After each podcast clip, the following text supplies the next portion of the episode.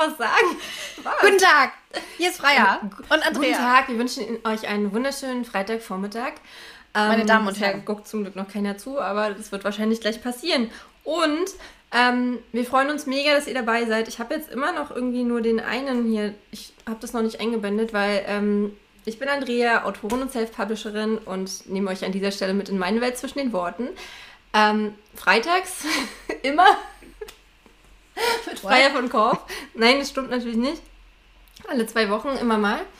Ähm, aber mhm. das hier habe ich vergessen, fällt mir gerade ein. Das wollte ich eigentlich machen. Siehst du das eigentlich? Ich weiß nicht, was du meinst. Ich habe gerade mein so Dings eingeblendet. Ah. Okay. Das hast du nicht gesehen. Ja, aber Nein. heute ist eine ganz besondere Folge. Ähm, Freya und ich, wir sind heute nicht alleine. Wir wollen euch aber trotzdem erstmal erzählen, was wir in den letzten, ich glaube, jetzt sind es schon drei Wochen getan haben. Ja. Und ich stelle wieder den Timer. Das habe ich immer noch nicht hinbekommen, das hier auf der Links zu machen.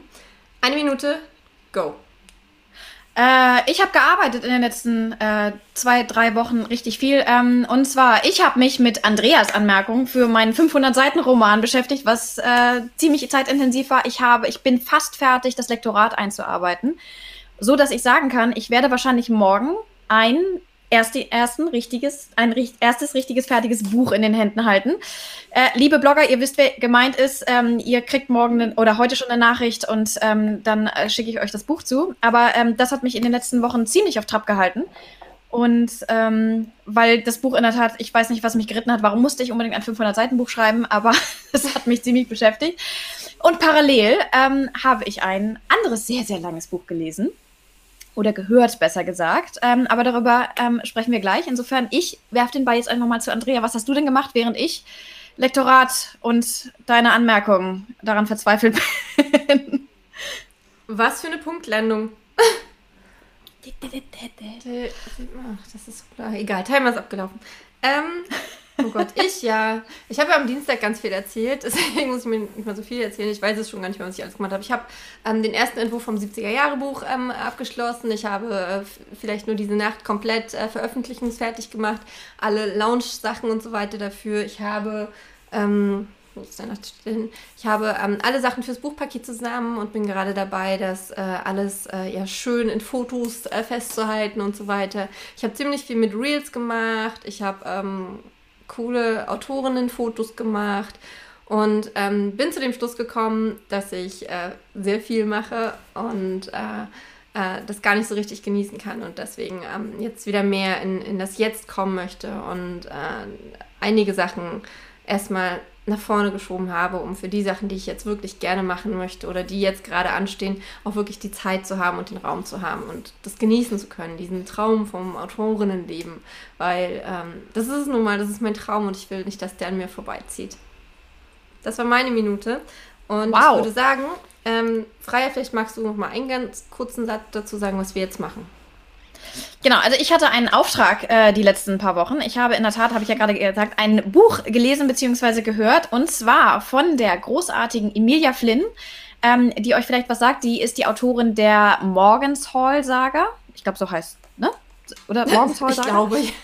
Ja, da, so, ähm, Reihe Saga, Morgens Hall Familiensaga. Ich, ich, ich glaube, es ist eine Saga. Wir und, entscheiden sie ähm, einfach mal zu und ich glaube, sie sagt uns das einfach mal selber. Ja, das ist eine gute Idee. So, Patti. Jetzt müsst ihr mir nochmal sagen, ob ihr euch jetzt beide sehen könnt. Nein. Hm. Ich hoffe, ihr könnt uns drei sehen. Ihr könnt ja mal ähm, in die Kommentare kurz schreiben, wenn ihr uns alle drei sehen könnt. Es sind schon zwei Leute dabei, die uns zugucken, immerhin. Könnt ihr uns sehen? Schön. Könnt ihr uns gut hören? Haben wir alle eine unheim, un, un, ungefähr gleiche Lautstärke? Ähm, ich bin in der Sonne, die anderen beiden nicht. Vielleicht mache ich, aber ich kann auch keine, keinen Schatten mir machen. Ich Sorry. kann keine Sonne mir machen. Ich finde das mit der Sonne ganz schön. Ja, aber es hat so harte Kontraste. Man sieht die Falten so alles. Okay, Patti, ist es eine Familiensaga? Ist es eine Reihe? Wie würdest du deine, ähm, deine, deine, ja, Morgensvoll bezeichnen? Also erst einmal Hallo. Und Hallo Patti, entschuldige mich. Alles gut. Erstmal herzlichen Dank, dass ich dabei sein darf. Ich bin ja wirklich ein Fan von eurem Podcast und also ich äh, schaue jede Folge, währenddessen mache ich mir immer die Nägel ähm, und das ist immer ganz toll. Ich lerne immer ganz viel. Und ähm, ja, also man, also ich sage immer die Morgensaga. Ich glaube, das ist am einfachsten. Und ja, es ist tatsächlich eine Familiensaga und ähm, ja, die über mehrere Jahrzehnte und Generationen ähm, spielt. Und ja, jetzt mittlerweile bin ich ein. Einmal, das erste Ja. Buch war Herzensland, Genau. Dann Niemandsland. Nee, Sehnsuchtsland ist äh, Band 2. Ja, das habe ich falsch rum hier gemacht. Da ist Sehnsuchtsland. Macht nichts. Dann kommt Niemandsland. Das ist ja aber. Manu. So. Ich muss das alles noch lernen. Technik und so. Haben wir ja gerade schon festgestellt. Und das neueste Buch. Das habe ich schon gelesen. Ascheland. Genau. Ja, ich hänge ja ein bisschen hinterher. Ich habe ja jetzt erst Band 1 gelesen, beziehungsweise ähm, erlebt. Ähm, insofern, ich habe noch ein bisschen was aufzuholen, aber ich finde es eigentlich ganz cool, ähm, dass ich jetzt so ein bisschen mal hören kann, ähm, Mhm. was, denn so, was denn so noch auf mich zukommt, sozusagen. Verraten mittendrin. jetzt nichts.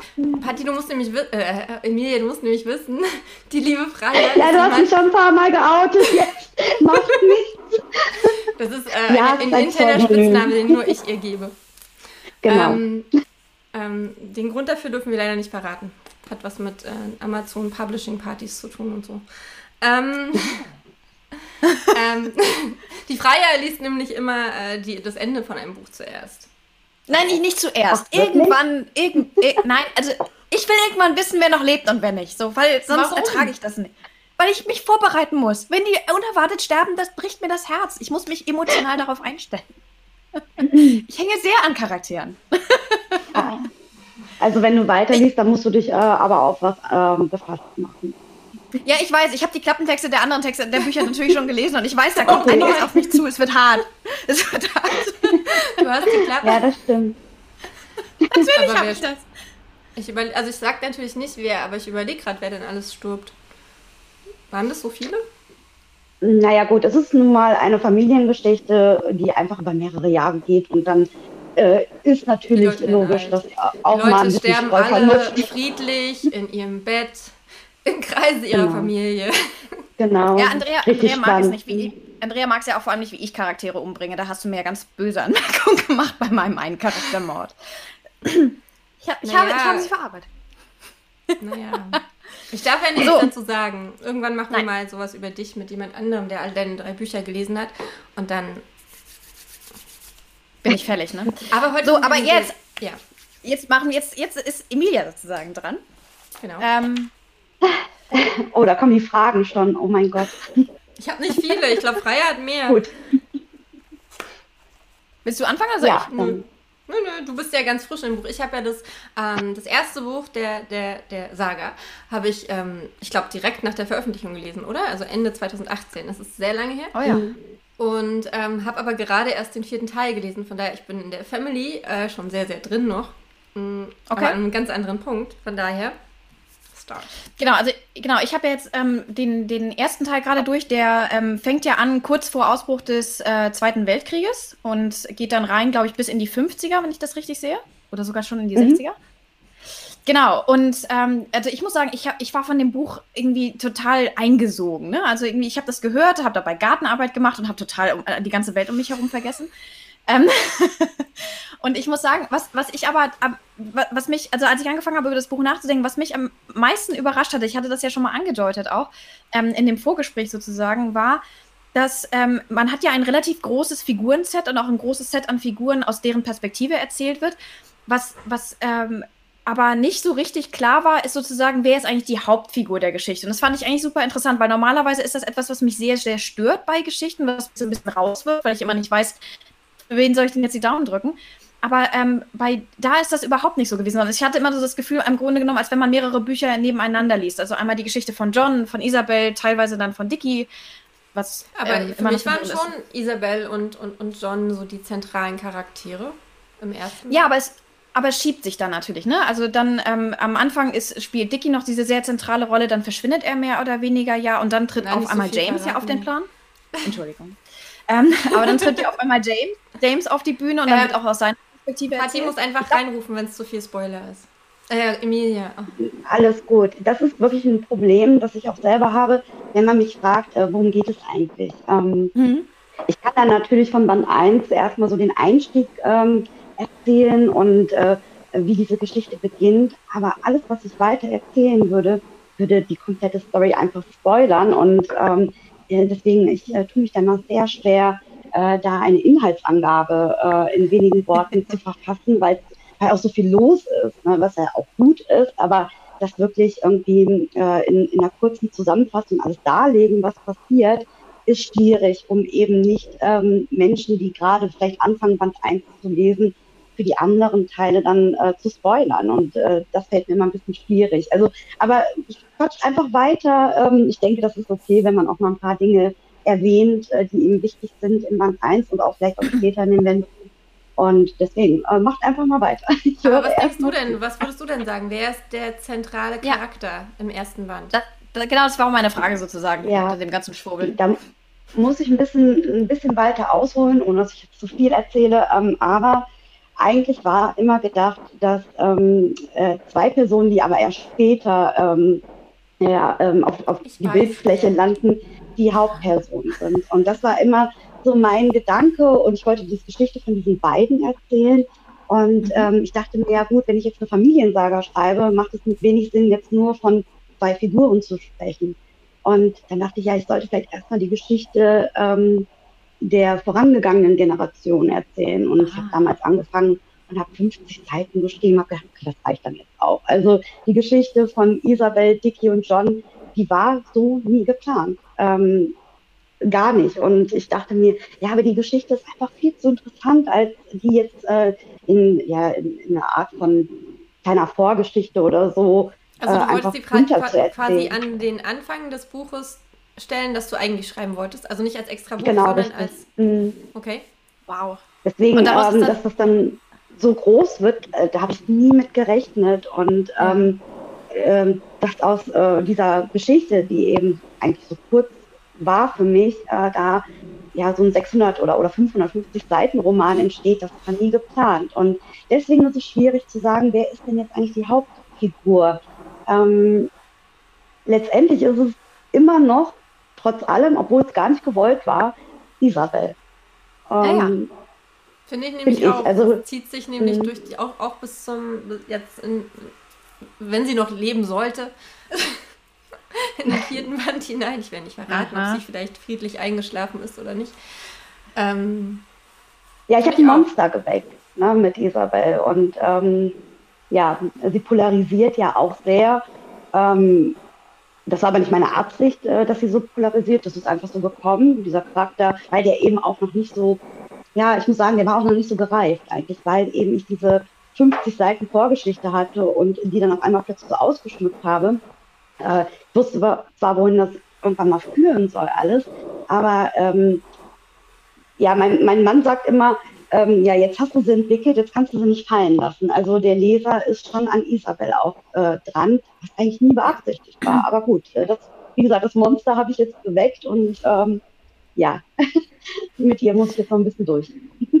Ich, ich fand das aber, also das muss ich sagen, das, das hat für mich das Buch auch sehr herausgehoben. Ähm, auch ich sag mal, ähm, ich habe, glaube ich, irgendwann mal zu Andrea auch gesagt, das Buch ist nicht genau das gewesen, was ich erwartet habe, aber auf eine ganz gute Art und Weise, weil ähm, ich, also ich habe eine ganze Reihe von auch so Familiensaga-Romanen, historischen Romanen auch schon gelesen und man hat manchmal so ein bisschen das Gefühl, die sind so ein bisschen, sie laufen nach dem Schema F ab. Also man kennt die Charaktere irgendwie gefühlt alle. Man hat den Sympathieträger, mhm. den, Antipa äh, den, den Antagonisten und so. Und was ich an deinem Figurenset sehr, sehr interessant fand, ist, dass sie alle richtig viel Licht und Schatten haben. Also ähm, die Sympathiekurven mhm. bei den Figuren laufen ja wirklich so ein bisschen auf und ab. Ähm, ja. Was aber, was, sie aber auch total, ja, was sie aber sehr, sehr nah ja, also es, gibt, es, gibt, also es gab dann so Momente, wo ich dachte, ach, eigentlich so schlimm ist John doch gar nicht. Und dann tut er wieder was und ich dachte so, mm. oh Gott, echt jetzt? und ähm, das, das Ding ist aber, ich finde, das macht sie aber wiederum sehr nahbar, aber auch so ein bisschen ungewöhnlich, weil ganz oft hat man so den ganz mhm. klaren Sympathieträger in einem Buch und das ist dann fast ein bisschen langweilig. Und hier, die Figuren dürfen auch richtig mal unsympathisch Aber ich muss auch sein. sagen, dass das das war, was mich gestört hat an dem Buch, dass die Charaktere so hin und her springen. Also, dass ich sie nicht wirklich greifen konnte. Ähm, mhm. und, und, und das ist tatsächlich nur im ersten Band so. Oder ich habe einfach ähm, das dann so akzeptiert, dass das halt so ähm, dein, dass, dass, dass die einfach so sind. Kann auch sein. Oder würdest du sagen, dass das mhm. in den anderen Bänden auch so ist? Sind mhm. die da. Nein. also ich war, glaube ich, ein bisschen lebensmüde, als ich äh, diese Figuren in Band 1 ähm, ja, dem Leser so präsentiert habe.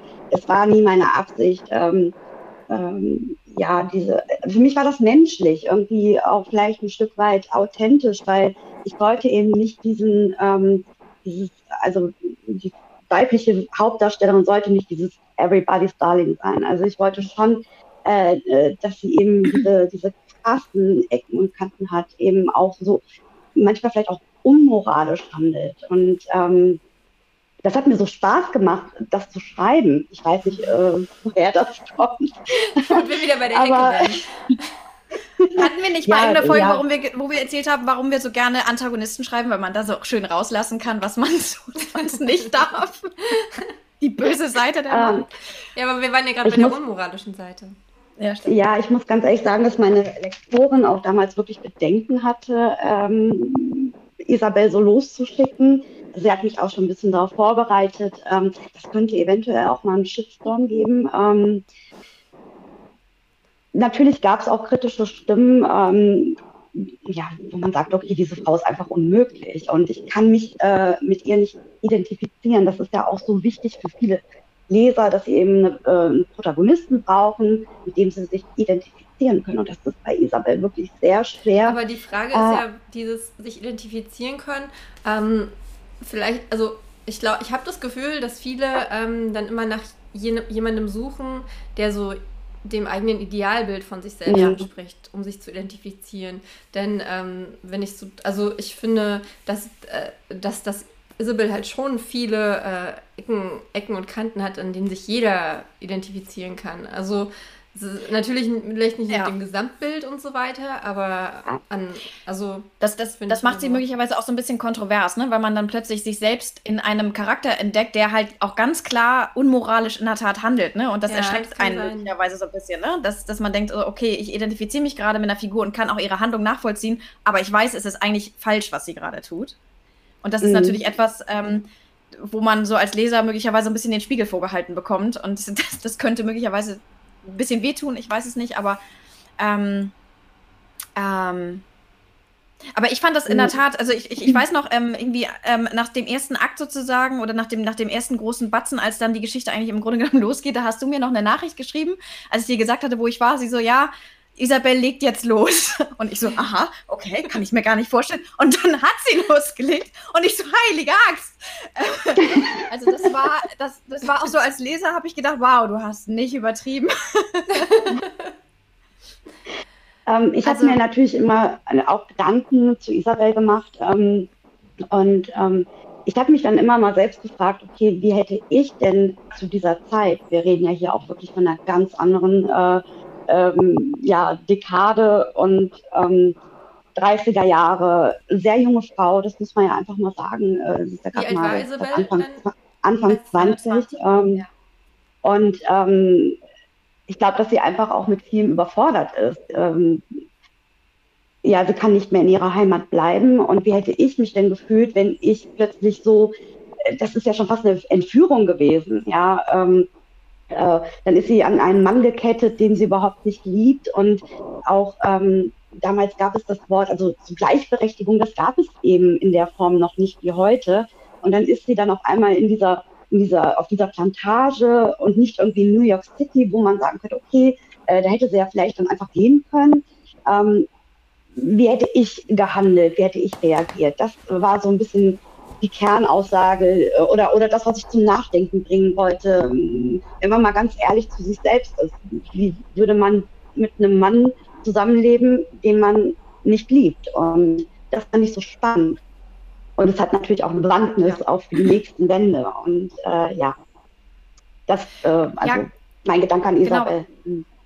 Was ich auch ganz beeindruckend fand, ist in der Tat, ähm, also jetzt mal unabhängig von diesen Sachen, ähm, gab es dann ja auch die Momente, wo du eine echte Depression auch sozusagen auch dargestellt hast. Und wo man, und da, da muss mhm. ich sagen, da ist, das war, ähm, das, das mitzuerleben als Leser war auch, ähm, das ging mir sehr, sehr nahe, weil das in der Tat fand ich war sehr, sehr ähm, realitätsnah sozusagen dargestellt, also so realitätsnah, also, aber es, es war so ein bisschen so in Character, dass ja irgendwann dann auch tatsächlich sie, sie von diesem aktiven Teil auch in diesen sehr depressiven Teil kommt. Und mhm. ähm, Das war, ähm, das war dann zum Beispiel der Moment, wo bei mir die Sympathiekurve bei ihr für sie dann auch wahnsinnig hochging und wo ich tatsächlich dann auch erst verstanden habe, dieses krasse Verhalten, was sie vorher dann auch an den Tag gelegt hat, klar, die Frau ist depressiv, das ist, der geht's nicht gut. Sie ist in der Tat in einer ganz auswegslosen Situation und sie hat ja auch gar keine Hoffnung, da irgendwie wieder rauszukommen. Und ähm, das war dann auch so der Moment, wo der Kontext für das Vergangene sich bei mir beim Lesen so ein bisschen geändert hat und wo sie mir dann plötzlich deutlich sympathischer mhm. wieder wurde und ich richtig Mitgefühl für sie entwickelt habe. Mhm. Ja, klar, und ich denke, ähm, dass viele Leserinnen auch so empfinden. Ähm, ja, also sie ist einfach, wie sie ist und sie bleibt auch mit Ecken und Kanten auch in den späteren ähm, Büchern. Aber ich finde sie einfach selbst als Autorin ähm, unglaublich spannend. Ich, ich, mag sie zu schreiben, äh, weil sie eben auch so diese dunklen Gedanken hat und ähm, auch eben nicht das macht, was man jetzt vielleicht von einer Frau oder generell äh, von einem Menschen erwartet. Und ähm, aber sie ist ja dabei auch relativ reflektiert, ne? Also sie ist ja durchaus mhm. jemand, der ähm, darüber nachdenkt, oh, was, das, was ich hier gerade mache, ist. Also sie erschreckt sich ja teilweise auch über sich selbst und auch später ja. reflektiert sie sich ja durchaus selbst. Und das kann man dann als Leser wirklich ganz gut nachvoll äh, nachvollziehen, dass man sich so in ihre Gedankenwelt hineinversetzt. Ähm, mhm. weil, weil man dann plötzlich in der Tat ja auch so ein bisschen durch diese Reflexion wirklich den eigenen Spiegel vorgehalten bekommt und dann auch zum Nachdenken angeregt wird, ja, wie wäre das denn eigentlich für mich? Denn irgendwie, es ist halt auch nicht so mhm. diese eindeutige Situation, denn in der Tat ist es eine Entführung, ist es auch irgendwie nicht. Ähm, ähm, ist der Mann, der auch eine Rettung. Also es kommt immer darauf an, aus welcher genau. Perspektive man es betrachtet. Und aus seiner Perspektive ist es halt die Rettung. Ähm, genau. Genau, aber auch John ist ja auch ähm, irgendwie, äh, also er ist ja so ein bisschen, auf der einen Seite ist in der Tat will er sie retten, aber es war eben dann doch mit einem eigennützigen Motiv dabei. Also es ist halt nie schwarz-weiß, was ich aber persönlich in der Tat echt cool finde, weil das ist mir zu oft in Büchern, dass du diese klaren Schwarz-Weiß-Charaktere hast. Und ich mag es durchaus gerne, wenn auch wirklich mal ein bisschen mehr Grauschattierung dabei ist. Und das finde ich bei John und Isabel ist das ganz extrem. Ähm, dass, mhm. dass, man, dass sie so ein bisschen durch diesen Graubereich einmal das ganze Spektrum durchlaufen. Ähm, ja. Und das finde ich total faszinierend. Ja, danke, ähm, das freut mich. äh, was mich, glaube ich, ähm, vor allem durch die Bücher gerissen hat, ist natürlich einmal sind es halt diese vielen Ereignisse, die du aneinander knallst mit ähm, Cliffhanger quasi auf jeder Seite. Aber ähm, das waren vor allem, was, äh, äh, was, was du gerade zu den Depressionen gesagt hast, Freier, dass man fühlt, was die Charaktere fühlen. Das ist halt wirklich super selten, dass jemand ähm, diese Gefühle so rüberbringen kann. Und ich finde, das, äh, das schaffst du fast jedes Mal. Also egal, ob ähm, der eine dem anderen eine reinhaut oder ob ähm, das Mädchen sich gerade in den Jungen verliebt oder ob ähm, sich eins der Kinder einsam fühlt ähm, oder halt diese, diese sehr, sehr krassen Emotionen, die, die man ja vielleicht von sich selbst auch gar nicht so genau kennt und man daher nicht aus eigener Erfahrung schreiben kann, wie eine Depression oder halt, keine Ahnung, Mordlust. ähm, aber es kommt immer rüber und es zieht mich immer mit mhm. und es, also mein Herz hat einige Male gerast bei deinen Büchern. Und, und dann halt dieses Reflektieren, wenn die Charaktere über diese Gefühle nachdenken oder über das, was passiert ja. ist. Mhm. Das ist auch immer ähm, unheimlich ähm, authentisch und unheimlich ähm, klar. Und ich finde halt, ähm, dass das beim, bei den, beim zweiten, dritten und vierten Buch noch klarer ist und noch, ähm, also da hat es mich noch mehr mitgerissen, weil vielleicht halt, weil ich mich an die Charaktere gewöhnt habe, wie gesagt, aber ich finde auch, dass ähm, klar, dieses einerseits will man nicht diese voraussehbaren Charaktere, aber ähm, wenn die auf jeder Seite irgendwie was ganz anderes machen, als man es vorher erwartet hat, dann ist es halt auch nicht. Also dann, dann, dann, hm. dann reißt es mich auch raus und so weiter. Und ähm, ich hatte das Gefühl, dass die Charaktere sich ähm, na, nicht gefunden haben, weil sie machen ja dann auch in den weiteren Bänden noch ähm, viele Sachen, wo ich so denke, hm? wirklich? ähm, aber ähm, ja, ich weiß nicht. Also vielleicht, vielleicht ist es wirklich, die, sie einfach kennenzulernen. Und na klar, es gibt solche Leute, die, ähm, die von rechts nach links springen, weil sie einfach mit sich selbst nicht im Reinen sind. Vielleicht ist es das. Ja, ja, genau. Hm. Was ich so ein bisschen schade fand, tatsächlich zum Ende hin, gerade auch weil du das ansprichst, dass man die, dieses nachfühlen kann. Ähm, zum Ende hin vergeht ja sehr viel Zeit off-script sozusagen, also, also sozusagen, die du nur so in Rückblenden erzählst. Ne? Also dann heißt es plötzlich in den vergangenen drei Jahren und so und dann erzählst du, was passiert ist, aber eben dann in einer sehr, ich sag mal, kondensierten Art und Weise. Da muss ich sagen, da war ich, da, da habe ich manchmal so ein bisschen gestockt und habe gesagt, oh, das hätte ich gern miterlebt. Ähm, so, äh, mhm. äh, wisst ihr, was ich meine? Also es ist so ein bisschen ja. das zum Ende hin, Erzählen dann. Mhm. Ja, ja, genau. Also zum, zum mhm. Ende hin merkt man so ein bisschen in der Tat, ich glaube, in der Tat, du willst einleiten, sozusagen auch in den nächsten Band zu kommen und willst das vorbereiten. Und das Gefühl bekommt man auch total, aber man will auch wirklich es, es, es miterleben. Und es ist so ein bisschen, mhm. es, es gab so, so zwei, drei Momente, wo ich dachte, oh schade, da wäre ich so gern dabei gewesen. Also gerade auch bei Momenten von Isabel, ähm, wie ihre Reise dann weitergeht, da, da hatte ich doch manchmal das Gefühl, fast ein bisschen was verpasst zu haben, sozusagen. Mhm. Aber es ergibt natürlich jetzt Sinn, wenn, wenn, gerade auch wenn du sagst, es ist im Grunde genommen alles Vorspann für die eigentliche Geschichte, die du erzählen wolltest, dann wolltest du wahrscheinlich Richtig. auch an den Punkt dann hinkommen, ne? Richtig, also wie gesagt, es war ja gar nicht geplant, äh, Band 1 in diesem Ausmaß und ähm, Band 1 umspannt ja wirklich viele Jahre, das sind ja fast 20 Jahre das äh, gibt es dann in den nächsten Wänden nicht mehr so in dieser Form. Also äh, dann sind das vielleicht äh, maximal mal drei Jahre, die ich abhandle. Und ähm, ja, eben weil es für mich so ein bisschen die Vorgeschichte ist. Äh, aber ich kann auch verstehen, dass man sagt, okay, ich wäre gerne bei dieser Szene dabei gewesen. Ähm, mhm. Das ist auch so eine Sache, das hat meine Lektorin mir damals auch immer mal gesagt, naja, mach da eine Szene draus. Aber ähm, wie dick hätte dieses Buch noch werden sollen. Also ähm, ja, ja, genau, vielleicht genau. würde ich vielleicht würde ich es heute nochmal anders machen. Also ich würde an der Geschichte an sich nichts ändern und auch nicht nichts an den Charakteren. Aber und vielleicht, äh, aber dann wäre ich jetzt schon, ja, da wäre ich jetzt schon bei Band 8. Also hätte ich das wirklich genauso langsam, langsam in Jahren äh, weitererzählt. Ähm, ja, ich glaube, dann, dann wäre das so eine Never-Ending Story geworden. Und ähm, ja, zum aber Ende habe ich dann ein bisschen Gas gegeben. Aber hast du denn das endgültige Ende schon im Kopf? Ja. Oh. Ja. Und wie viele Bücher wird Also die ganze Geschichte ist wirklich ähm, im Kopf zumindest durchgeplottet. Also ich sag jetzt mal, wie die Szenen mit den, mit den krassen Wendungen, um halt dahin zu kommen, wo ich hin möchte. Äh, die müssen natürlich dann auch ausgeschmückt werden, diese Szenen. Und deswegen ähm, kann ich nie sagen, oh, jetzt kommen noch zwei Bände weil ich kenne mich, dann wären es dann doch drei Bände. Ähm, nicht, weil ich nicht zum Punkt komme, sondern ich will das ja selbst auch ein bisschen genießen, diese, diese Geschichte. Ja. So lange habe ich ähm, ja darüber nachgedacht, ähm, diese, dieses Buch mal zu schreiben. Eigentlich sollte es nur ein Buch sein. Ich hatte gar nicht geplant, äh, eine Reihe zu schreiben. Und ähm, ja, ich, ich, möchte das einfach miterleben als Autorin, wenn ich, wenn ich diese Geschichte schreibe. Das sind alles Szenen, die ich so ewig lange schon im Kopf habe, Charaktere, die mich so ewig lange begleiten, äh, zumindest gedanklich. Und ich möchte einfach ähm, als Autorin das auch selbst genießen, diese Szenen dann auch zu schreiben, weil dann sind sie vorbei. Ähm, ich weiß nicht, ob man das verstehen kann, aber Absolut, ähm, ja. Ich glaube, ja, ich habe gerade den als ich, aber ja. Ich verstehe das so gut. Ich, ich habe ja gerade mhm. meine Saga beendet nach dem dritten Buch. Ja. Und das, das ist traurig, total oder? furchtbar. Nein, okay, es ist überhaupt nicht furchtbar. Es ist total toll, es auch fertig zu kriegen, ne? Irgendwie es, es äh, zu Papier ja. zu bringen. Aber es ist, ja. ich, ich habe richtig gemerkt, ähm, eine Woche nachdem ich fertig war, brauchte ich Zeit für mich, richtig. Ich bin dann irgendwann spazieren mhm. gegangen und habe richtig, habe mir nochmal die Musik, die ich mir dazu immer angehört habe, habe ich mir in die Ohren gestopft, habe mich auf eine Bank gesetzt, ja. ich habe ein bisschen geweint, weil einfach ähm, es ist es ist wirklich, es ist so ein wesentlicher Lebensbestandteil. Und ich habe gerade auch einen, genau. ganz interessanten Artikel dazu ähm, gelesen, dass, dass Trauer, Trauer betrifft gar nicht unbedingt immer nur, wenn Menschen sterben oder sowas, sondern Trauer betrifft oftmals so Teile von einem selbst, die man nicht mehr, die einem nicht mehr zugänglich sind. Also ähm, mhm. zum Beispiel, weil Menschen wegziehen oder, oder weil man in der Tat seine Geschichte nicht mehr durch das Schreiben erleben kann. Ja. Und das ist schon, ähm, also Traurig. mach dich drauf. ja.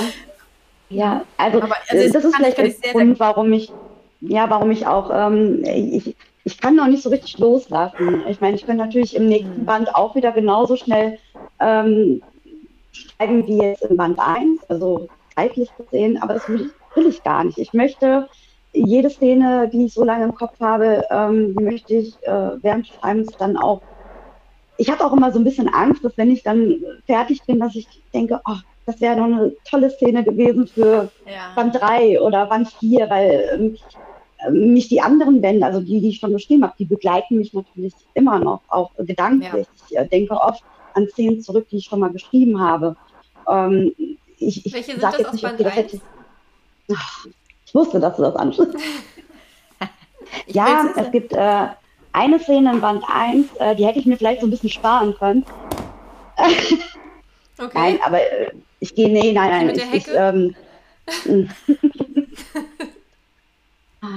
ja, also. Ich habe den übrigens total verschnitten, den Busch, nur mal so. Aber können wir das mal kurz erläutern? Es gibt eine Szene im ersten Band, die wir nicht näher ups, erläutern wollen, ähm, die aber, aber, sehr unmoralisch ist. Ja. Naja, also ich weiß auch an der nicht, Stelle, was nein, mich damals nicht, äh, geritten hat. Also. Sie ist nicht unmoralisch. Das ist eine sehr interessante Wortwahl übrigens von deiner Seite aus. Sie wird von, also ja. man könnte sie als unmoralisch bezeichnen, wenn man selber sehr moralisch ist. Und, und Freya hat diese Szene beim, beim Heckeschneiden. Ja, also es ist, also es ist eine Szene, die, glaube ich, so dem Otto Normalverbraucher so ein bisschen heiße Wangen bereitet, mir jedenfalls. Und ich habe in der Tat dabei ein, ein, eine Hecke geschnitten, die ich übrigens total verschnitten habe, weil ich so drin war und dachte, krass! Und jedes Mal, wenn ich jetzt an dieser Hecke vorbeigehe, sehe ich mein Werk, werde leicht rot im Gesicht und denke mir, heilige Axt. ist, ähm, Tut ja. mir leid. Nein, nein, das ist vollkommen in Ordnung. Das, das, äh, das, ist, das, war, das war gut. Also, aber welche Szene, ähm, genau, welche Szene, äh, an welche Szene erinnerst du dich besonders gern? Das wollte ich eigentlich wissen. So, ähm, ich glaube, ähm, das ist eine Szene aus, mh, hm, schwierig, aus Band 2. Ich glaube, ähm, ohne zu spoilern, aber äh, dort bemerkt einfach ähm, meine Hauptfigur, ähm, dass sie Gefühle für jemand anderes hat. Und weil es eben genau die Geschichte ist, die ich erzählen will, ähm, ich habe dieses Bild einfach immer noch im Kopf. Ähm, die eigentlich sehr schön ist, die Szene, und ähm, aber auch wieder so selbstreflektierend. die, die mag ich sehr gerne. Und das ist wieder das Problem, ich kann einfach nicht zu viel erzählen, weil ja, ich würde einfach unglaublich spoilern ich jetzt auch die Namen erwähne, für all diejenigen, die eben noch nicht äh, die Reihe gelesen haben. Ähm, aber das ist so eine Szene, ähm, weil die auch noch wichtig wird für, für das Ende. Die welche Szene ist dir denn für das Ende? Oh. Ach so. Aber und, und welche Szene ist dir besonders in, im, aus Band 1 zum Beispiel in, in Erinnerung geblieben, Andrea? Das finde ich auch immer, ich finde es immer ganz interessant, was, was dem Autor mega wichtig ist und was, worauf der Leser so anspringt. Das ist, man, ganz oft fällt das ja zusammen, aber manchmal auch nicht. Ich finde das ganz witzig. Ja, ich bin ja, ähm, also ich beschäftige mich ja sehr viel mit ähm, äh, der Geschichte des Zweiten Weltkrieges und allem, was dem voranging. Von daher ähm, äh, sind es schon die Szenen in Wien, die mich, äh, mhm. also die, die mich auch wirklich gepackt haben, die, wo ich auch sagen muss, mhm. Ähm, das ist das, was mich wirklich mit dem Buch verbunden hat auch also Isabels Geschichte mit ihrem Vater und äh, wie die da ähm, wegrennen vor den, ähm, was sind das, SA-Leute? Das weiß ich gar nicht mehr. Nee, Gestapo, oder? Gestapo? Ist das nicht Gestapo? Ja. Gestapo, ja. Ne, ich, wie gesagt, es ist ja schon fast drei Jahre her, dass ich das Buch gelesen habe. Ähm, und, äh, äh, und dann natürlich, ähm, ja, da will ich jetzt nicht so viel sagen, als dann äh, einer der kleineren Menschen auftaucht. Ja. Ähm, solche Sachen. Also das sind so Szenen. Ähm, und es sind halt gar nicht so diese, ähm, diese, diese ganz großen dramatischen Szenen, glaube ich, an die mhm. ich mich mhm. erinnere. Und das ist auch das, was ich meinte mit den Gefühlen und mit dem Reflektieren. Ähm, es sind halt wirklich so diese, ähm, diese zwischen diesem ganzen Drama, ähm, diese leisen Momente, die die ja. Bücher ausmachen, finde ich. Mhm. Das ist nämlich ganz witzig. Mir ging das nämlich auch so. Ich glaube, die Szene, die mich am meisten berührt hat, das ist auch eine, ich glaube, direkt am, am Ende des Buches, da gibt es ja ein Gespräch zwischen Isabel und noch einer weiteren Figur. Und die haben vorher nicht wirklich viel miteinander interagiert und dann unterhalten sie sich aber miteinander. Und die Szene fand ich, die, die hat auch irgendwie so ein bisschen so die, die Stimmung dieses Buches total aufgefangen, irgendwie. So mit dem, auch mit dem, mit den Naturereignissen, die du drumherum beschrieben hast und, ähm, und auch das, worüber sie sich unterhalten, die ist mir, als ich das Buch fertig hatte, die hat so richtig nachgeklungen, sozusagen. Also mhm. da bin ich so ein bisschen gedanklich immer wieder hin zurück. Also ich nehme an, du, du weißt, wovon ich spreche, ne? Ähm, ähm, oder ihr wisst, wovon ich rede, oder? Andrea sieht so aus, als wenn Die letzte Szene im Buch. Ja, genau. Ich glaube, es ist tatsächlich die, die allerletzte Szene im Buch, ne? Genau, ich fand, die hat, ähm, die, die hat mich, glaube ich, am meisten, die, die, also was in mir, in mir zum Klingen gebracht, ne? Wie so eine Stimmgabel, die plötzlich anfängt zu singen. Das ist, äh, die fand ich sehr beeindruckend. Und die hat in der Tat, habe ich auch gedacht, na toll, jetzt, jetzt brauche ich das nächste Buch. Das kann doch nicht wahr sein. 15 Stunden Hörbuch und ich bin immer noch nicht fertig. Ähm, und äh, Nee, die fand ich auch, aber das war eben auch so ein ganz leiser Moment, ne? Das war nicht so dieses, äh, Genau. das ganz große Drama, sondern eben ganz leise, wo man einfach das Gefühl hatte, ich bin jetzt richtig drin und in den Köpfen der Figuren Mhm. drin und Teil des Ganzen. Das war echt schön. Ja, das, das, Mhm. das finde ich auch, man fühlt sich so als Teil des Ganzen. Und ähm, das ist halt so schön, wenn man, ähm, äh, also es sind ja immer ziemliche Abstände, zwischen denen ich die Bücher zumindest gelesen habe. Und auch wenn so manche Details immer weg sind, ich fühle mich trotzdem immer irgendwie zu Hause, obwohl ich niemals auf Morgens Hall leben wollen würde mit den ganzen äh, Psychopathen. Ähm, was, ich, was ich dich unbedingt fragen wollte, Emilia, ist, ähm, du warst, also Wien kennst du ganz gut, oder, ähm, oder ist das äh, nur der Eindruck, den das Buch hinterlässt? Weil ich hatte richtig das Gefühl, ich war mal in Wien und dann auch das Buch so zu lesen und die Szenen in Wien, ich war total da. Also, Mhm. Ähm, ich war, ich glaube, zwei oder dreimal in Wien, äh, ja, Okay. Städtereise. Und ähm, ich weiß nicht, ich glaube, das erste Mal war ich 2017 in Wien.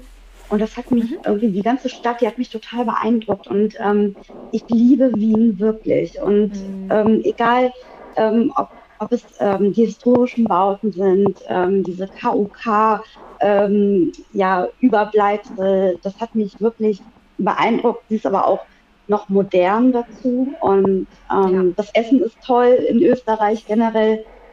Und äh, ich weiß nicht, ich damals 2017, das weiß ich noch, da hatte ich noch gar nicht daran gedacht, äh, die Geschichte jetzt irgendwann mal zu schreiben. Und ähm, ich wusste aber, sollte ich mich irgendwann mal aufraffen, äh, morgens voll niederzuschreiben, dann beginnt äh, diese Geschichte in Wien. Und ähm, alles klar. ja, deswegen, äh, äh, ich glaube, man braucht für, für eine Stadt, ähm, in der man schreibt, auch so eine gewisse Leidenschaft. Also ähm, man muss sich in, also finde ich, in eine Stadt verliebt haben, äh, wenn sie ein guter Ort ähm, darstellt. Wobei das jetzt im Band 1 erstmal nicht so ist, aber ähm, ich komme auch in den äh, Folgebänden auch immer wieder nach Wien zurück, weil mich Okay. diese Stadt einfach auch persönlich so gepackt hat. Äh, ich Ja. schreibe einfach unheimlich gerne äh, mit diesem Setting. Ja. Ja, weil wenn Nee, man ich, in der ähm, Stadt lebt, dann, ähm, dann, dann sieht man die Details. Dann sieht man nicht nur die äh, Sightseeing-Punkte, die im Marco Polo drinstehen, Genau. sondern man sieht halt, äh, keine Ahnung, wenn der Fluss die Biegung nach links nimmt und ähm, irgendwie einen kleinen Wasserfall endet, der, der sonst unbestimmt. Also, ja.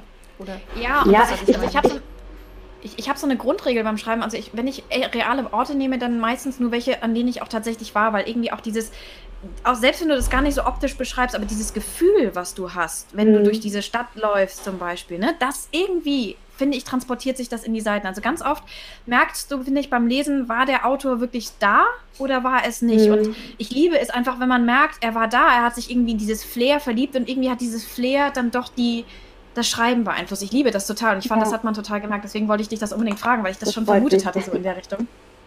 Ja, Und, ähm, ähm, wobei ja. bei mir ist es halt schwer, weil eben ähm, Woodwall oder Wongs Hall, die Apfelbaumplantage, das ist ja wirklich ein fiktiver Ort. Ähm, Mhm. Da bin ich immer ganz dankbar, wenn ich mal irgendwo hingehen kann, ähm, wo es einfach Fakten gibt, ja. Und ähm, ich schreibe aber auch von Städten, ähm, wo ich eben noch nie war. Ich war noch nie in New York City. Und da muss man ja auch sagen, okay, ich schreibe ja auch noch in einer ganz anderen Zeit. Also Ja. New York City 1955 ähm, äh, ja, ist einfach anders zu bewerten als jetzt äh, heutzutage. Und da gibt es halt Ähm, keine YouTube-Videos, die man sich. Heute kannst du dir halt von Nee, 100 ja. Millionen YouTubern Videos aus New York angucken. Ähm, und das Ja. gab es halt damals nicht, ne? Also, das Ja, nur so die. da kann kann man dann äh, natürlich auch Ja. viele Fehler machen, ja, wenn man irgendwelche Orte beschreibt, die es einfach vor 50 Jahren so überhaupt noch gar nicht gab. Da muss man eben dann auch viel recherchieren. Ähm, ähm, ja, oder es ging mal nach Capri ähm, im Band 3, Ja. war ich auch noch nie. Oh. Aber ich kann es mir schon ganz gut vorstellen, ähm, äh, weil ich auch schon in Italien war. Ähm, aber ich fand auch Capri immer so toll und so faszinierend. Ich wollte da immer hin. Und dann habe ich gedacht, ja gut, dann mach's einfach im Kopf. Reise im Kopf dorthin. Ja. Ah, wobei New York City kann ich wirklich empfehlen. Das macht richtig Spaß, in der Stadt zu sein. Ähm, war ich zweimal in meinem Leben. Ähm, und es ist ganz witzig, weil man geht immer um irgendeine Ecke und entdeckt irgendeinen Film, der da gedreht wurde. Und Ja. ähm, hat immer das Gefühl, irgendwie äh, in irgendeiner Serie oder in einem Film zu sein. Ähm, Ja, ja, nee, aber ich, fand- ich finde, das ist irgendwie. Äh, ähm, gibt es denn auch ein reales Vorbild für Morgan Saul eigentlich? So an der Westküste der USA? Mhm. Nein. Okay. Schade. ich muss ganz ehrlich sagen, ich habe mich natürlich ähm, an äh, vielen, ähm, ich war zum Beispiel früher als Kind ein riesengroßer Fackeln im Sturm-Fan. Äh, also falls mhm. diese, Reihe kennt. Und ähm, deswegen fand ich immer das Genre Familiensaga so spannend. Aber auch ähm, Mont Royal ist eine Baumwollplantage gewesen in den Südstaaten. Deswegen ist es auch kein richtiges Vorbild eigentlich. Ähm, aber es hat mich beeinflusst, sagen wir mal so. Mhm. Ja, das, ich war nämlich auch ein paar Mal schon an der Westküste der USA. Was, ich, was dir wirklich ziemlich gut gelungen ist, ist das Wetter zu beschreiben. Das ist genau so, weil es extrem ist. Man hat diese super heißen Sommer, dann hat man diese langen, langen Winter. Ähm, mhm. Und äh, das, das fand ich auch, ähm, ist dir wirklich sehr, sehr gut gelungen. Ähm, also einfach insgesamt, aber finde ich auch dieses, dieses, was die Natur und die Umgebung einfach betrifft. Also in der Tat, man reist wirklich ähm, im Kopf. Ne? Mhm. Ähm, ich denke gerade an Andrea, die mir eine Anmerkung in meinen Roman geschrieben hat. Freya, kannst du bitte mal die Orte beschreiben, an denen deine Figuren sind? Und das hast du zum Beispiel wirklich sehr, sehr gut gemacht, weil einfach ähm, man wirklich ein Gefühl für die, für die Orte bekommt, an denen sich die Figuren mhm. befinden. Man reist im Kopf da wirklich hin. ja, und das, und, und das finde ich halt, das macht sich halt nicht an diesen großen Punkten aus, sondern an den kleinen Details. Also wenn man ja. hört, wie die Leute sprechen, wenn man riecht, äh, keine Ahnung, das äh, österreichische Essen halt riechen kann oder sehen kann oder schmecken kann, ähm, dann fühlt man sich dort. Dann, dann hat man das Gefühl, man ist da. Nicht, wenn man irgendwie sagt, ja, das grüne Haus stand an der gelben Ecke oder so. Ja, klar. Mhm. Ja, das ist das auch war wichtig. Bei der also ich. Nee, sorry. Achso, das war, war bei der Hörbuchsprecherin nämlich auch ganz interessant. Die hat sich ja auch so ein bisschen, ähm, genau, ich habe ja den, den ersten Band als, als Hörbuch gehört und ähm, ähm, sie hat einmal Dialekt verwendet, ähm, nämlich äh, gegen Ende hin, als nochmal ein paar Szenen in Wien ja auch ähm, äh, dargestellt werden. Ähm, und das zum Beispiel hat mich total ähm, total abgeholt. Ich habe überhaupt keine, ich kann überhaupt nicht sagen, ob der Dialekt authentisch war oder nicht, weil ich von Dialekten überhaupt gar keinen Schimmer habe. Aber es fand ich so ein bisschen, da habe ich gedacht, oh schade, das hätte sie vorher ein bisschen mehr machen können, so ein bisschen mehr den Figuren auch ihre eigene Sprache geben können. Mhm. Weil das mhm. finde ich, macht das auch nochmal total aus, wenn man solche kleinen Details dann auch hat.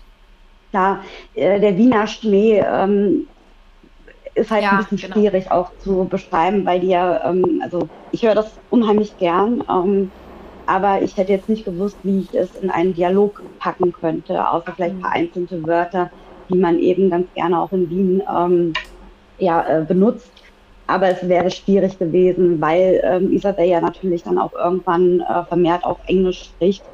Ähm, ja, es ist schwer, dass äh, ich sage jetzt mal bei dieser einen Szene, die du angesprochen hast, da ist sie dann auch in Wien und spricht mit einer äh, Ur-Wienerin und da habe ich mir das dann einfach mal erlaubt, äh, äh, richtig krassen Dialekt auch mal äh, schriftlich auch mal darzulegen.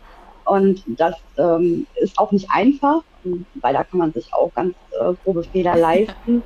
Äh, ich hatte, ich weiß noch ein Wort, ähm, ich weiß jetzt nicht mehr, ähm, das hörte sich wirklich für mich urösterreichisch oder wienerisch an. Und dann hatte ich in einer Lesegruppe eine Österreicherin und ähm, da bin ich richtig abgestraft worden. Das würde man so nicht sagen. Das sagt die Jugend und schon gar nicht 1958. Ja, das habe ich dann natürlich wieder rausgenommen äh, in, in ja, der zweiten Auflage. Ähm, ich meine, klar, sie hat recht, aber wenn man selber natürlich nicht dort lebt in diesem Film, ähm, ja, muss man wirklich aufpassen und auch die Lektoren wissen ja auch nicht immer genau, hm, ja. Ja, wird das jetzt so ich, gesagt oder nicht. Ich muss auch sagen, so an vereinzelten Stellen finde ich es auch sehr sympathisch und ähm, es gibt dem halt mehr Farbe. Aber wenn es zu oft ist, dann nervt mich Dialekt sehr. Also ja. ähm, das wird ja gerne mal, ähm, gerade in Büchern, die in Berlin spielen, wird ja gerne dieses Icken und ähm, mhm. warte, hatte du da äh, immer mal verwendet und dann denke ich mir so, ey, das liegt dem halt irgendwie ein Ick in den Mund oder weiß ich nicht. Aber ähm, mhm. wenn es dann wirklich jeder Satz über Seiten lang ist, dann ist es sehr anstrengend zu lesen. Ja, ich habe ja diesen Dialekt wirklich nur bei einer äh, Nebenfigur ja. verwendet, äh, die ja auch nicht oft äh, äh, auftaucht. Und deswegen dachte ich, okay, ich kann es mal wagen. Ähm, ja. Also ich würde jetzt nicht äh, nur im Dialekt sprechen wollen oder schreiben wollen, weil ich glaube, das würde mich auch nerven. Ähm, ja. Zum, manche zum sind damit erfolgreich. Ja. Entschuldige. Ja, alles jetzt mal aus. Okay, äh, also zum Thema Sprache habe ich mit Freya auch schon drüber gesprochen. Ähm, du verwendest ein unheimlich eloquentes ähm, Vokabular. Also es ist ähm, ja. Ja, also es, es, passt natürlich zu der Zeit der Bücher, aber ich habe auch schon andere Bücher aus, aus dieser Zeit gelesen und ähm, die ähm, sind halt weniger, ähm, wie würdest du es bezeichnen, freier?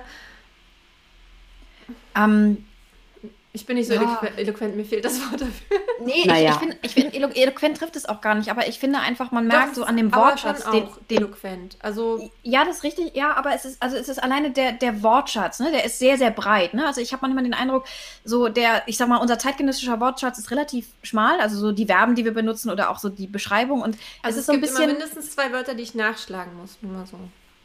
ja, genau. Also es, es, es, wird. Es, es wird einfach, es, es, in der Tat, es werden auch, auch, auch vom Satzbau her, ne? Also du machst lange Sätze teilweise. Ähm, Aber es ist nicht ähm, nervig, also es ist nicht so, überhaupt ähm, so anstrengend zu lesen oder so. Und ich, ich, ich, lerne gerne neue Wörter dazu, von daher war das überhaupt nicht. Ich sitze so, auch manchmal ich so, oh, ich, das musst du das nächste Mal auch benutzen, das Wort, das ist super.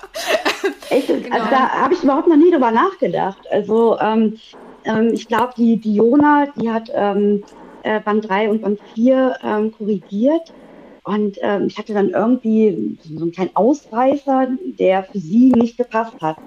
Äh, das äh, würde nicht in meine blumige Sprache passen. Und da ich glaube, so genau, das, das habe ich auch schon mal gehabt.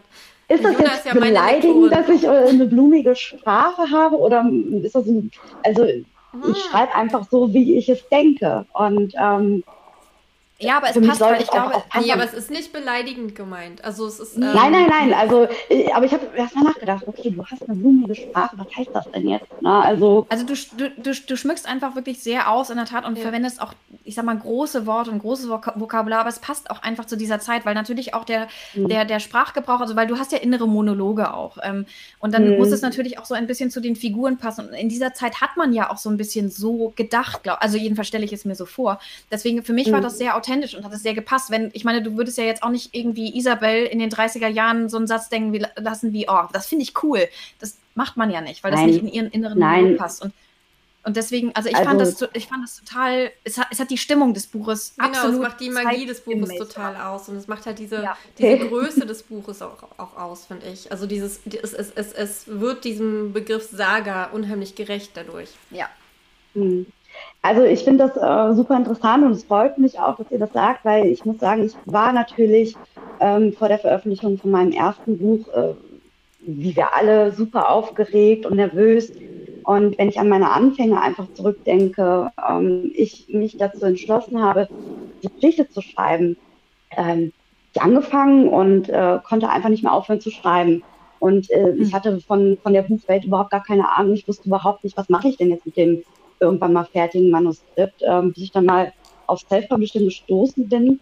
Und ähm, ich wusste, okay, man braucht eine Lektorin. Ich dachte, ja, okay, ähm, dann schaue ich mir mal im Internet an, wen es da so gibt. Und ähm, ich hatte schon 700 Word-Seiten vollgeschrieben, ähm, heute nicht mehr verwertbar, muss ich auch dazu sagen. Und habe einfach mal blind dieses Manuskript äh, zum Probelektorat an diese relativ bekannte Lektorin geschickt, also in der Branche bekannt, und ähm, möchte den Namen jetzt auch nicht nennen. Und ähm, ich glaube, nach zwei, drei Tagen habe ich dann äh, einen Anruf von ihr erhalten und sie sagte, also Frau Finn, ich muss Ihnen jetzt ganz ehrlich sagen, ähm, das, das mache ich nicht, ich lektoriere das nicht. Sie können nicht schreiben. Was? Das war so die? Kernaussage, ja. Und ich dachte, hm, okay. Äh, sie hatte aber auch recht, weil ähm, ich überhaupt gar keine Ahnung von Perspektiven hatte. Ich habe einfach alles verwendet. Ich habe ich hab Autorial erzählt, ich habe in der dritten Person erzählt, äh, da war ich erstmal in dem einen Kopf, dann wieder in dem anderen, äh, so in einem Abschnitt. Ähm, dann äh, Ich-Perspektive, ich habe einfach alles, weil ich dachte, okay, das, das wird schon irgendwie richtig sein. Und ja, gut, ähm, ich habe auch auf Dialoge auch verzichtet, weil ich dachte, gut, ich hatte ja kein Theaterstück. Hast keine Dialoge verwendet? Also wenig. Und äh, ja, ich dachte, ich mache doch kein Theaterstück. Sollen sich die Leute doch denken, was, was derjenige jetzt gerade gesagt hat. Hm, klar, ich bin da sehr blauäugig äh, an die Geschichte rangegangen. Aber es hat mich erstmal gesessen.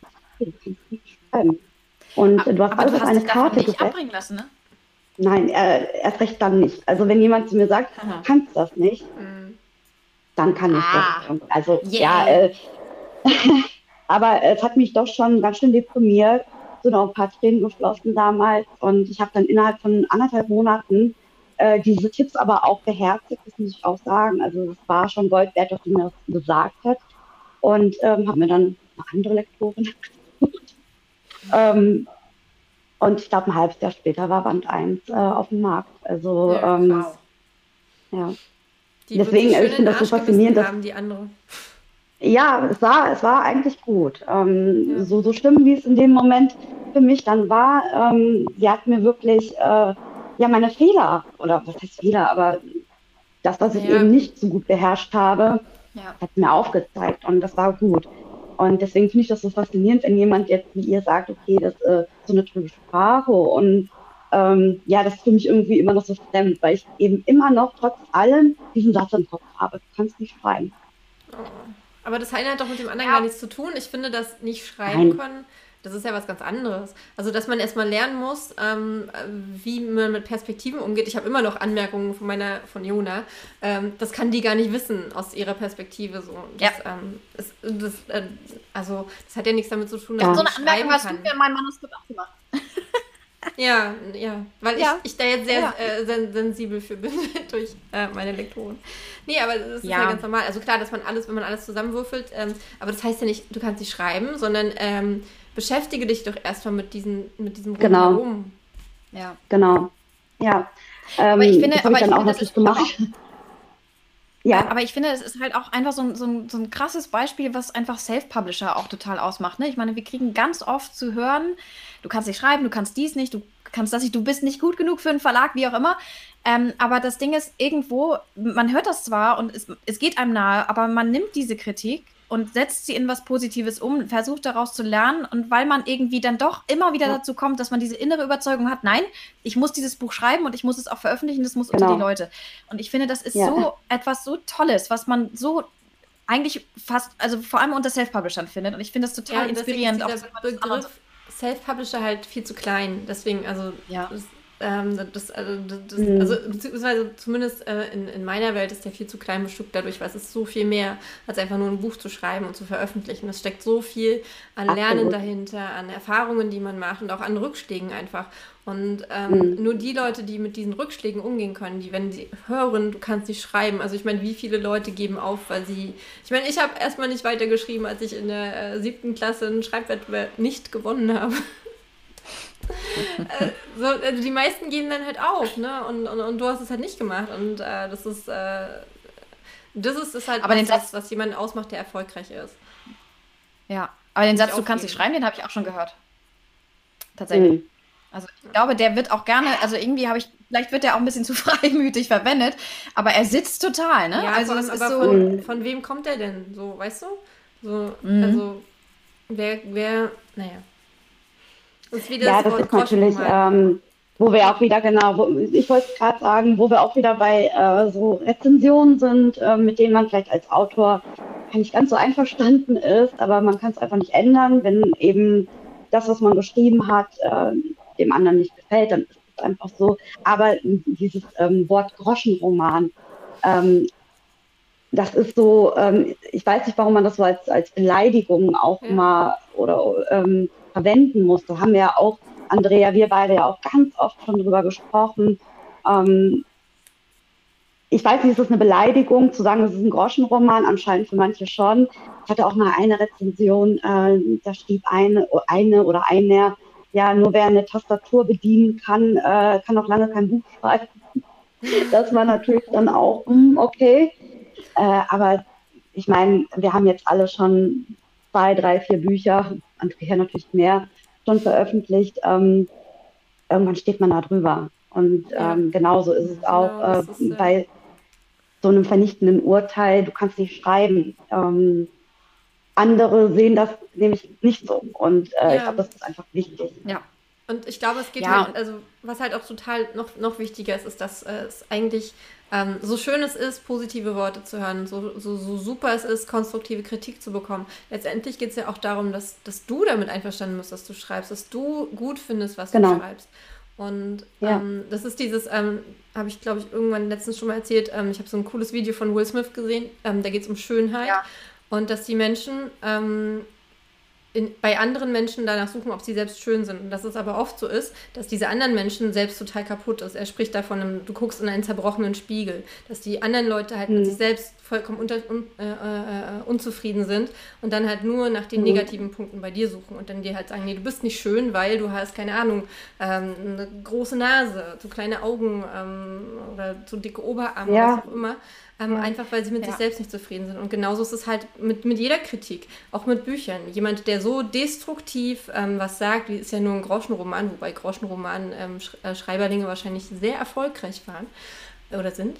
Gibt es das noch? Gibt ja keine ja. Groschen mehr, aber ähm, ihr wisst, was ich meine. Ähm, woher nehmen die sich dieses Recht, das zu beurteilen? Also abgesehen davon, ja. dass es, also, ne? Ja, mhm. also ich, ich glaube vor allem, ähm, das sagtest du auch irgendwann mal, Andrea, beziehungsweise du hast mich, glaube ich, auf Instagram mal in so einem Link, äh, auf so einem Beitrag auch verlinkt. Ähm, am Ende des Tages geht es ja auch in der Tat darum, dass wir die Bücher schreiben, die wir lesen wollen. Ne? Also das war ja, also genau. ich glaube, das ist ja auch so eine, so eine ähm, Geschichte auch, man schreibt ja auch immer ein Stück weit für sich. Und ich glaube, gerade wenn man sein Buch überarbeitet, ich merke das gerade ganz extrem bei der Überarbeitung meines Buches, dass ich happy mit dem Buch bin, weil es mir Spaß macht, weil es mir Freude macht. Und ähm, ich finde, das muss man sich auch immer nochmal sagen. Ähm, es gibt halt Leute, die mögen zum Beispiel irgendwie einen Aspekt nicht. Ja, wie zum Beispiel, ja, der Charakter ist mir nicht sympathisch. Ja, aber für dich ist er dann vielleicht auch einfach nicht geschrieben, sondern er ist dann möglicherweise erstmal für genau. mich geschrieben und dann für die Leute, die so ähnlich ticken wie ich. Also man schreibt ja nicht ein Buch, damit es allen gefällt, sondern am Ende des Tages muss man selber das Buch in die Hand nehmen und sagen, cool, ich freue mich darüber.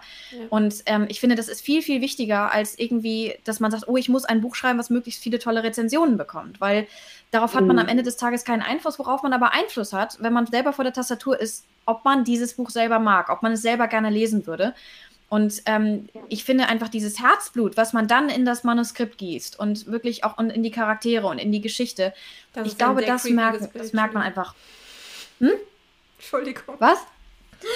Hast du gerade gesagt, das Herzblut, was man in das Buch gießt?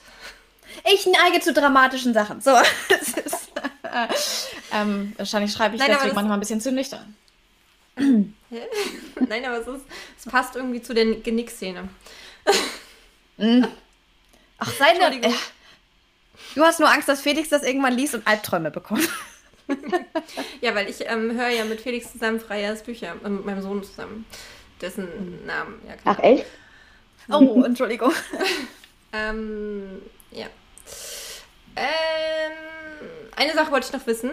Wir sind jetzt zwar schon bei einer Stunde, aber das wollte ich unbedingt noch wissen. Und zwar, wie, ähm, wie bist du dazu gekommen, diesen mystischen Teil mit aufzunehmen in die Bücher? Ja, gute Frage. Das wollte ich auch fragen. Äh, war nicht geplant. Und ähm, hm ich muss mal so ein bisschen zurückdenken, wann ich diesen, äh, diesen Part mit einbezogen habe. Und das war wirklich, ich glaube, vier Monate vor der Veröffentlichung. Ähm, ich hatte zwei Lektorate. Also auch nachdem du kannst nicht schreiben, Urteil. Genau, also das war auch schon abgefrühstückt. Ähm, äh, ich habe dann weitergemacht und habe dann mit einer anderen Lektorin dann gearbeitet und äh, wir hatten den ersten Durchgang und da musste natürlich auch noch viel gemacht werden. Und irgendwie kam mir in dieser Bearbeitungszeit der Gedanke, irgendwas fehlt mir da. Ich, ich weiß nicht, ich möchte irgendwie so diesen ähm, mystischen Touch schon mit reinbringen und ähm, was aber auch äh, verortet ist dort, ähm, gerade so die Gegend äh, Washington, Seattle, ähm, die sind ja wirklich von, von dieser Ureinwohnerkultur sehr geprägt und ähm, ja, dann ist mir irgendwie Phil eingefallen. Ähm, und ich dachte, das wäre doch mal Ach, ein super Phil spannender. Noch gar nicht?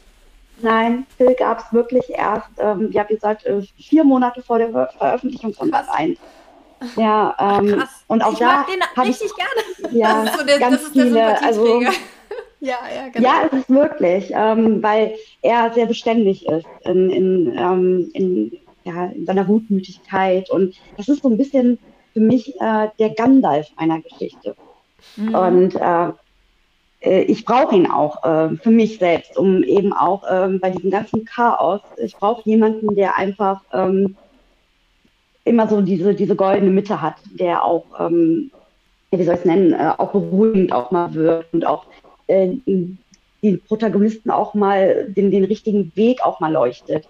Und deswegen äh, habe ich äh, mich dazu entschlossen, Phil ähm, mit reinzunehmen. Und ähm, er ist tatsächlich äh, somit die Lieblingsfigur jetzt äh, auch nach Band 4. Und ähm, ich schreibe immer ganz viele Leser an, die hätten auch gerne einen Film in ihrem Leben. Kann ich auch verstehen. Ich nämlich auch. Ich bin nur ganz froh, dass es ihn noch gibt, weil er ist ja dann schon am Ende von Band 1 hat er ja schon ein gewisses Alter erreicht. Und ich dachte, oh Gott, nein, nicht, dass der, dass der uns abhanden kommt, weil in der Tat, ich finde den auch, ähm, ich finde ich find die Figur ganz faszinierend und äh, der bringt halt auch diese Ruhe rein, ne? die, die genau. er beschrieben mhm. hat. Diese Stille, ja, genau. in der sich dann auch die Figuren entwickeln. Ich finde, der hat so eine, ähm, also es, es, gibt ja so Menschen, ne, die einen Raum betreten und diese, dieses Charisma haben, diese Ausstrahlung und diese Ruhe. Und so, so ist er halt irgendwie im Buch. Also so jede Szene Größe. mit ihm. Also in, ja. in meiner Vorstellung ist, äh, ist er unheimlich groß. So. Ja, in meiner auch, genau. Präsent. Und hat langes ja, weißes Haar. Wie Gandalf. Ja, und das ist ja auch die Szene, die du jetzt auch angesprochen hattest, äh, eingangs. Ähm, das ist ja die letzte Szene und ich ähm, kann dann auch verstehen, dass du dann als, als Hörer oder Leser sagst, oh ja, das hat mir jetzt mal gut gefallen, weil es eben mhm. äh, auch so ein, ähm, ja, so ein persönlicher Moment ist, dieser Austausch und sehr ruhig. Und äh, das sind auch die Szenen, die auch wirklich auch in den nachfolgenden Bänden äh, immer sehr groß sind. Ähm, und sehr wichtig sind wenn man auch zum Teil genau. sehr, ähm, ja. Sehr schön. Also ja, dann sehr wichtig ich mich sind aber auch. Ja. Ja. Ich habe übrigens äh, seit äh, einer halben Stunde hier Standbild. Ne? Ich sehe äh, euch nur im Standbild. Also ich sehe frei ja gar nicht. Also aber, für mich bewegt ihr euch und es gab noch keinen Kommentar von jemandem, ah, okay, nicht gut. funktioniert. Ich könnte ja mal kurz, aber jetzt ist eh zu spät. Sonst wird es ein Ton Hätte ich vielleicht mal früher anbringen sollen, aber gut. Egal. Ähm, ich sehe immer gleich aus.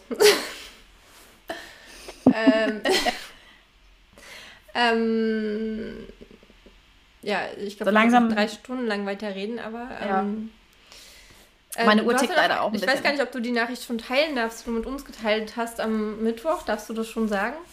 Ähm, mh, nein, das ist noch nicht in trockenen Tüchern. Okay, dann noch nicht. Okay. Wir machen ein Geheimnis draus. Es Wir gibt ein Geheimnis. ein Geheimnis. draus. Ja. Es gibt ein Geheimnis. Ja. Ähm, aber dafür ähm, ähm, hat die Patti. Achso, ich habe eine Frage, die ist so ein bisschen marketingmäßig. Und zwar, warum ist der vierte Band für 1,79 draußen? Gerade. Das ist mir nur gerade vorhin aufgefallen. Das ist ähm, jetzt nur ein Angebotspreis. Ähm, okay. Also das bleibt nicht so. Das geht jetzt ja, auf die Tage. Klar, aber warum keine 99 Cent? War der ich, ja, ich weiß nicht, ich ähm, finde 99 Cent, ich finde 1,79 Euro schon wenig und ich muss sagen, ich bin damals mit Band 1 auch mit 99 Cent auf den Markt gegangen, ähm, weil es ja ein Debüt war. Und ähm, äh, heutzutage ist es ja wirklich schwierig, ähm, irgendwie Fuß zu fassen, wenn man eben schon mit vollem Preis reingeht. Ähm, das möchte ich nicht mehr. Also ich möchte diese 99 Cent Geschichte nicht mehr fahren. Ähm, das folgt sich irgendwie alles aber warum nicht mit dem vollen Preis rein? Weil, also ich, ich mache es jetzt halt so bei, ähm, bei Folge. Achso, warst du, das ist jetzt. Ja, ja, das ah, ist jetzt ein genau, Angebotspreis. Ja genau. Ja, ich habe ein Marketingpaket gebucht und da war es halt zwingend notwendig, dass ich den Preis ähm, okay. ah, ja. reduziere. Ähm, ich hätte es auch so lassen können, aber dann wäre es halt kein Angebot gewesen. Das wäre ein bisschen, ja. Ah, okay. Ja, genau, denn ich, in der Tat, ich, ich mache jetzt auch den dritten Band meiner Reihe auch erstmal zum vollen Preis. Okay, aber genau, aber das hatte mich gewundert, denn das, das Schöne ist ja, wenn man eine Serie hat, ähm, dass die Leser, die die vorherigen Bande gelesen haben, die sind dann wahrscheinlich auch eher bereit, dann den vollen Preis für den, letzten, für den, für den neuen Band zu erzahlen. Ähm, ja. Da habe ich gerade, äh, wir haben gerade einen Kommentar bekommen und zwar ähm, von Mandy. Andrea, warum gibt es denn dein neues Buch nicht für 99 Cent? Und das ist genau der Punkt ähm, den wir mhm. gerade beschrieben haben, weil man bei 99 Cent halt, also ich weiß, dass, dass viele halt jetzt bei der Serie den ersten Band für 99 Cent gekauft haben. Er ist ja auch immer noch für 99 Cent drin.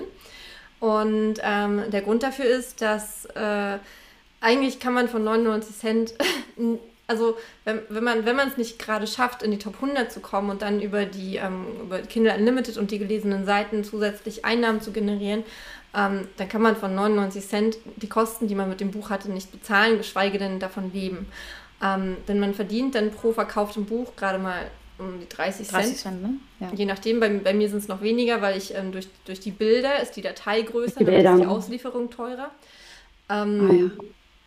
Und äh, ich kann es verstehen.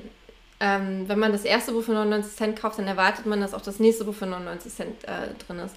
Aber es ist äh, für was, was, was Emilia auch gerade gesagt hat, für uns Autorinnen ist es, äh, ist es tatsächlich ein Problem, diese, diese geringe Preis, Preisspanne. Und ich weiß, dass ich durch, dadurch, dass ich mein, die ersten Bücher einer Reihe immer für 99 Cent reinstelle, dass ich das dadurch auch unterstütze. Aber es funktioniert auch einfach anders nicht. Also wirklich Sichtbarkeit mit einem Buch, mit dem ersten Buch einer Reihe zu erreichen, ohne es zu einem günstigen Preis anzubieten, ist fast unmöglich. Es sei denn, man hat wirklich schon einen richtig großen Namen, weiß ich nicht, wenn man Mara Wolf heißt, dann braucht man das auf keinen Fall zu machen. Ja, ja. Aber in meinem Fall, ähm, ähm, wenn, wenn ich es anders versuchen würde, ähm, würden mir so, so viele äh, Leserinnen, ähm, ähm, ähm, würden einfach mein, mein, mein Buch nicht sehen.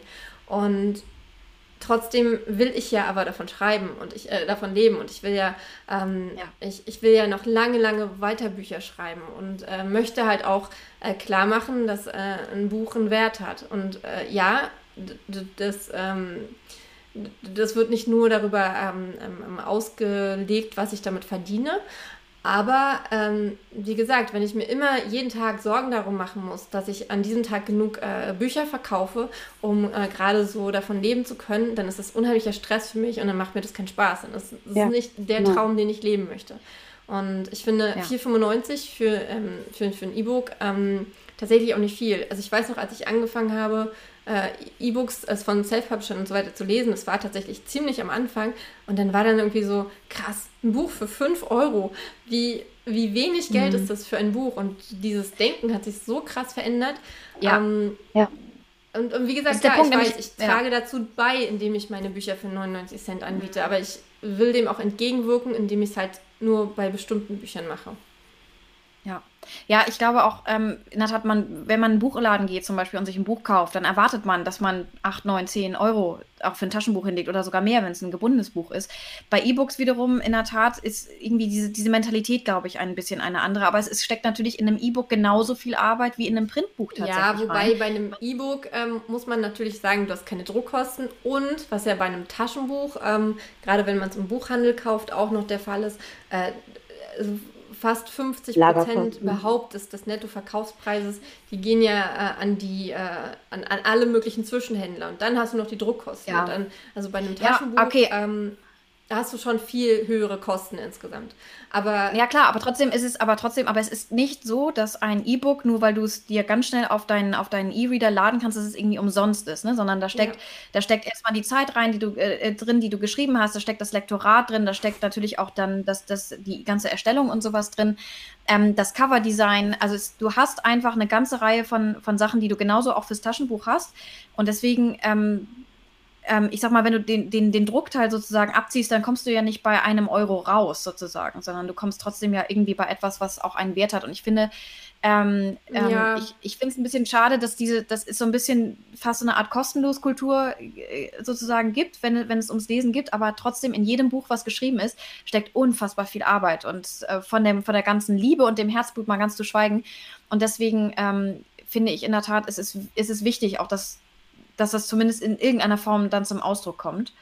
Ähm, und äh, und gerade in der Tat, wenn man, wenn man auch davon leben möchte und muss, ähm, dann muss man einfach sagen, dann ist es zwar schön, es ist zwar, dann, dann, gibt es zwar auf der einen Seite die Erwartung der Leute, die sagen, ich habe das erste Buch für 99 Cent, ich möchte das zweite auch für 99 Cent haben, aber am Ende des Tages muss man sagen, dass, dass die Leute auch irgendwo ein Bekenntnis abgeben müssen, wie wichtig ist es dir jetzt auch den zweiten Teil zu lesen. Und dann ja. sind 4,95, jetzt ist es jetzt auch nicht die Welt. Ne? Also es ist jetzt nicht so, als wenn das irgendwie äh, ein Vermögen ist, was da für ein, ein ganzes Werk über den Tisch geht.